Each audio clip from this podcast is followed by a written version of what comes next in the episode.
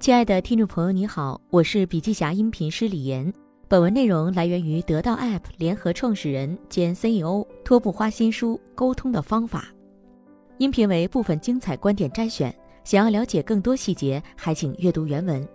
本期音频还可以在喜马拉雅、懒人听书、蜻蜓、乐听、三十六课、荔枝等平台收听，搜索“笔记侠”即可。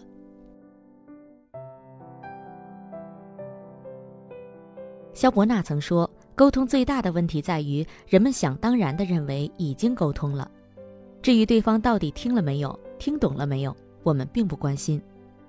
同样，在听的时候，我们也很少会主动核实听到的信息是否准确、完整。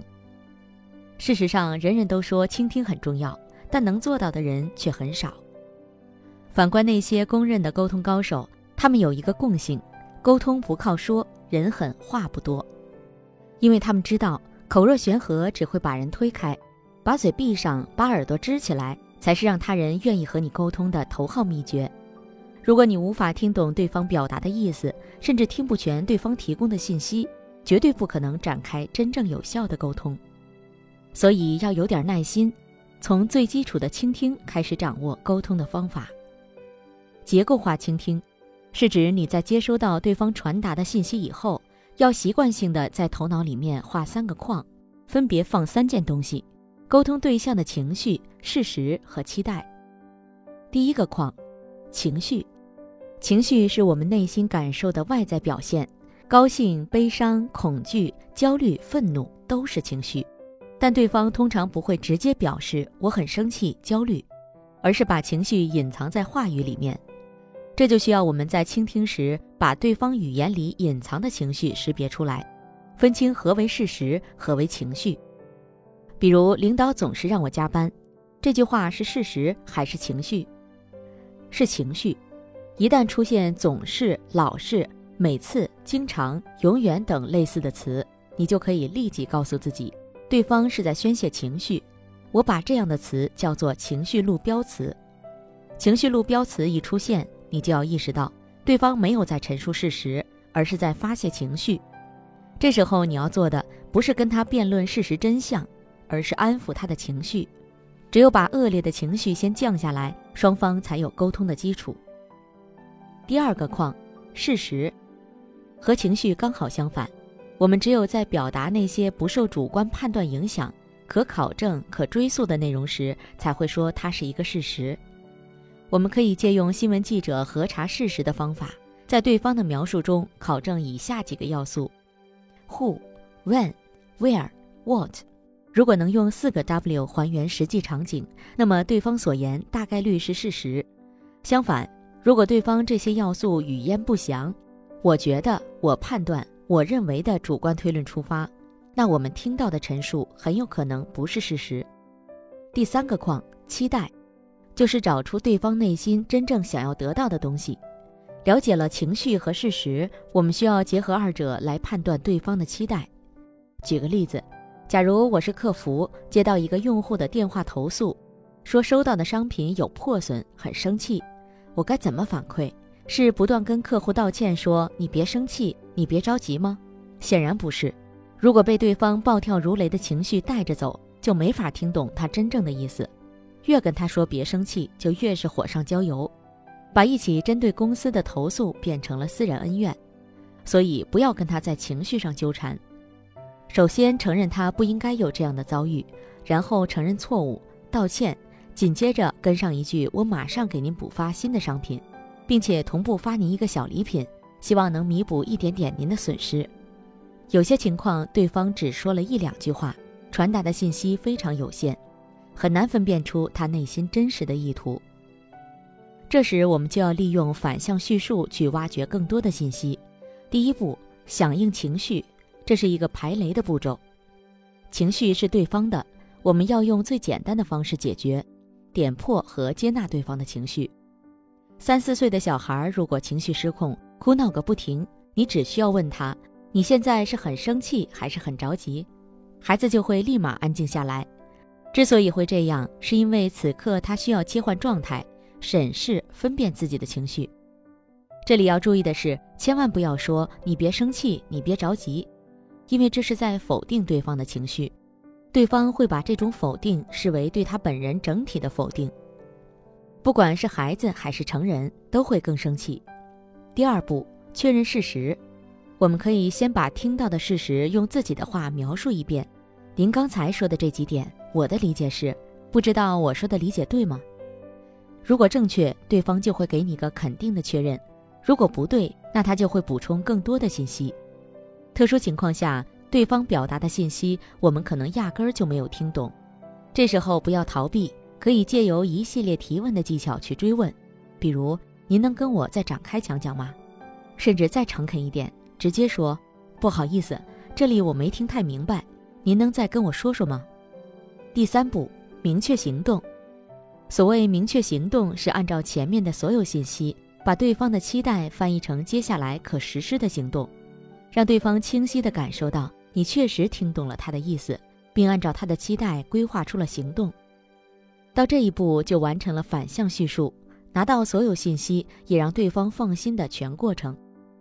接下来呢是沟通三大原则：第一，开放性，学会说我们，你就能团结任何人。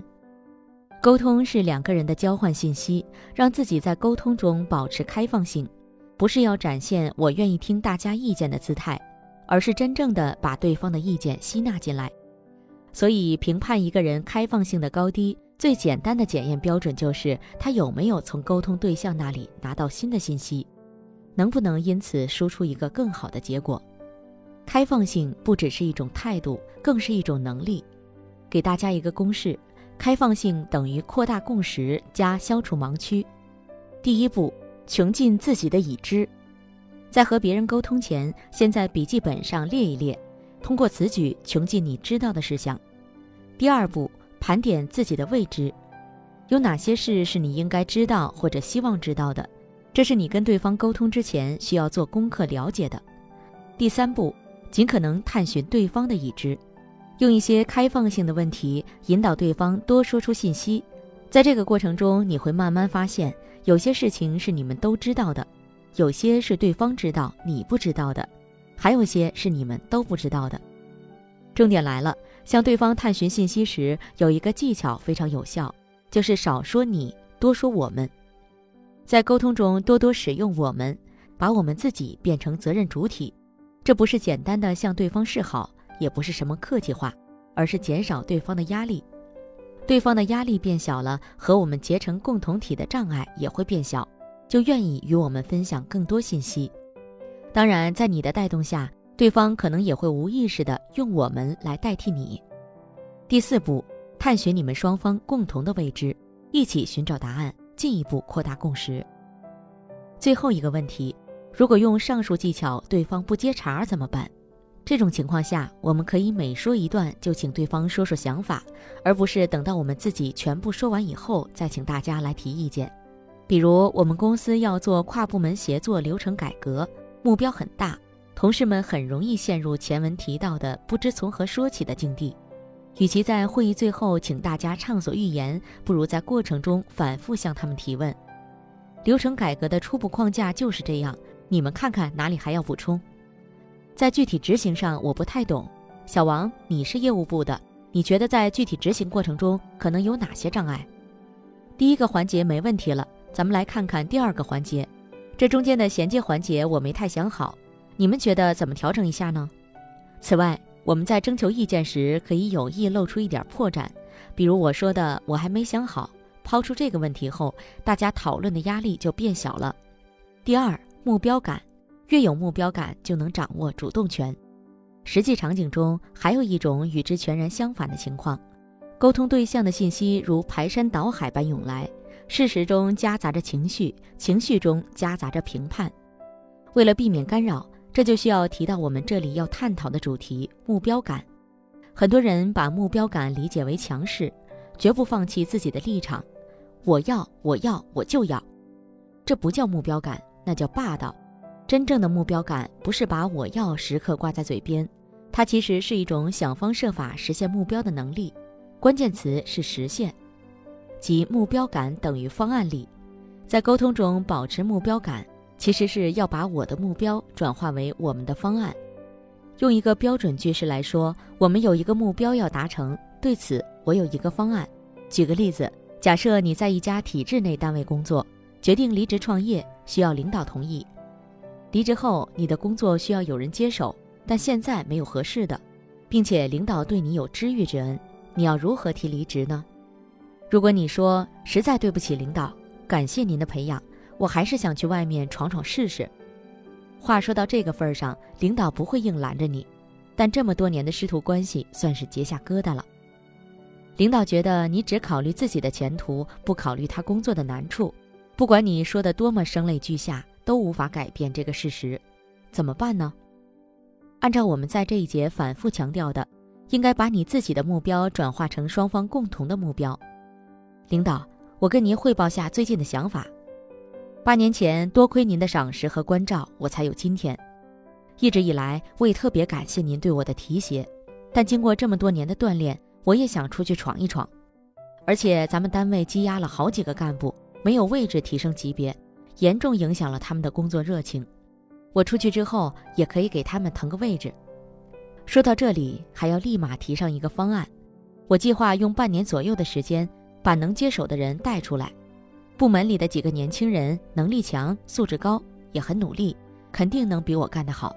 您可以指定一两个人，我用半年时间好好带带他，帮助他尽快进入状态，防止我走后工作受影响。当然，我知道您肯定担心他们写材料的水平还有点欠缺。即使半年后我离职了，只要您批准，我都会跟他们保持沟通，远程支持。最后别忘了保持开放性，征求下对方意见。这只是我不太成熟的想法，您觉得可行吗？还望您多多指点。第三，建设性，从我要到我来，在生活中我们经常会遇到这样的情况：我们提出一个想法，他们说这里有个问题；我们又提出一个想法，他们说哎呀，这里可能有个风险。一来二去，性格再好的人也忍不住发飙，别说什么不行，你给我说个行的。这时候，当事人往往表示非常无辜：“你生这么大气干啥？我没有别的意思，我也是想把这件事促成啊。”我想告诉你，他们说的是真的。他们这样回复，并不是想挑剔你，只是不知道应该怎样沟通来把事儿促成。不是有句话吗？能解释为愚蠢的，就不要解释为恶意。下次再遇到这种情况，应该对对方多一份慈悲心。那么，怎样的沟通方式才能展现出我想把这件事儿促成的态度呢？我们来看与之相关的一大沟通原则：建设性。我总结了一个把沟通导向行动的公式，它可以拆解为三个关键动作：建设性等于可执行的最小化行动加可持续的行动阶梯加每个节点的及时反馈。第一，也是最重要的，找到立即可执行的最小化行动。比如部门开项目会，你作为一个年轻人，既没有决策权，又想不到什么绝妙的主意，是不是只能全程旁听？不是，即便在这种情况下，你就有一个当下就能开展的行动，就是抓起马克笔，跟大家说：“来，你们说，我在白板上记录。”当然，光有第一个推动力还不够，任何沟通都会经历交锋与磨合，我们还要把整个方案拆解。使其成为一级级可以持续向上的阶梯，把沟通引导向最终行动。所以，建设性的第二个关键动作是拆解可持续的行动阶梯。在此基础上，我们要做的第三个关键动作是不断反馈、及时调整，让沟通对象对接下来的每一步都产生掌控感。我再给你一个提示：为了让你的沟通保持建设性，请不要使用负面词汇。我们很多人经常有这样的口头禅。烦死了，没意思，讨厌，这些话似乎挺俏皮的，但对沟通对象来说，他们其实是缺乏建设性的表达。请记住，沟通是一场无限游戏，沟通不是你和沟通对象个人的事情，而是你和世界之间的事儿。好了，亲爱的听众朋友，今天的分享就到这里，感谢您的收听。有任何感想和建议，您都可以在评论区留言。新商业干货就看笔记侠，深度专访、品牌传播、线下沙龙等商业合作，如有需要，烦请联系笔记侠商务小伙伴魏志尚，联系方式：幺七六三幺八八幺九五七，幺七六三幺八八幺九五七。